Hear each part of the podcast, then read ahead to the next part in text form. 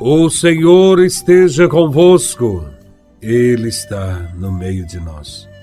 Proclamação do Evangelho de Nosso Senhor Jesus Cristo, segundo São Lucas, capítulo 14, versículos de 12 a 14. Glória a Vós, Senhor. Naquele tempo, dizia Jesus ao chefe dos fariseus, que o tinha convidado. Quando tu deres um almoço ou um jantar, não convides teus amigos, nem teus irmãos, nem teus parentes, nem teus vizinhos ricos, pois estes poderiam também convidar-te, e isso já seria a tua recompensa. Pelo contrário, quando deres uma festa, Convida os pobres, os aleijados, os coxos, os cegos. Então tu serás feliz, porque eles não te podem retribuir.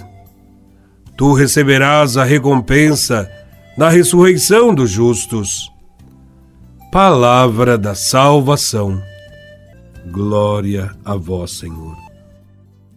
No Evangelho de hoje, Jesus nos aponta a chave da felicidade, quando mais uma vez nos ensina algo que contradiz completamente o pensamento do mundo e nos coloca na contramão de tudo que aprendemos nesta sociedade.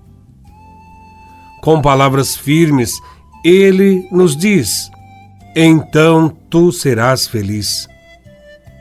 Jesus nos recomenda a não convidar para a festa os amigos nem aquelas pessoas mais queridas, mas atrair a aqueles que mais necessitam de alimento. A festa é a nossa vida, da qual ninguém poderá ser excluído. São as nossas conquistas que devem ser partilhadas com todos, sem exceção, sem preconceito e discriminação. A motivação que temos para fazer as coisas do nosso dia a dia se constitui também um parâmetro para nossa felicidade eterna.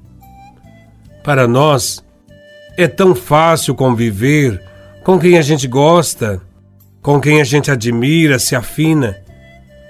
No entanto, dentro do pensamento do Evangelho, isto amacia apenas o nosso ego a nossa felicidade interior e a paz de que precisamos vem do serviço desinteressado aos outros, aos pequenos. Por isso, Jesus nos explica: se nós fizermos as coisas somente àqueles que podem nos recompensar, já estamos recebendo o prêmio.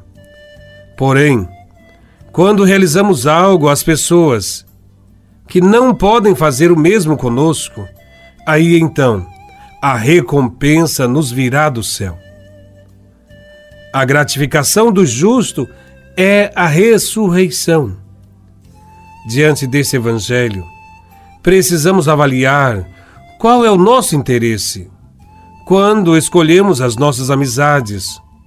Qual é o valor com que tratamos as pessoas, sejam elas ricas, sejam pobres?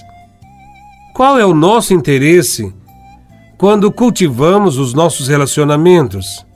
Se o que estamos buscando aqui na Terra servirá apenas para que tenhamos uma vida cheia de regalias, ou se estamos caminhando em busca do reino de Deus. Jesus termina com uma recomendação muito importante.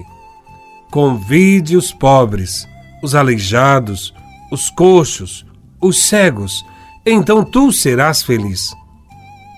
Significa: convide aqueles que se sentem marginalizados, cheios de defeitos, aqueles que nunca esperariam ser chamados.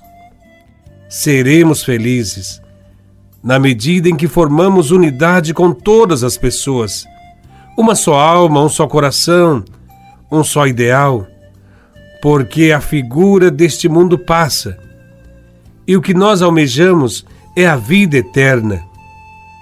junto com todos. Diante disso, vamos refletir. Qual é o critério que a gente usa para escolher os nossos relacionamentos? Costumamos acolher todas as pessoas, ricas ou pobres? A gente já convidou alguém muito pobre para sentar-se à mesa conosco? Você seria capaz de fazer esta experiência? Que Deus nos abençoe e que possamos praticar a caridade, principalmente àqueles que não têm nada para retribuir a nós.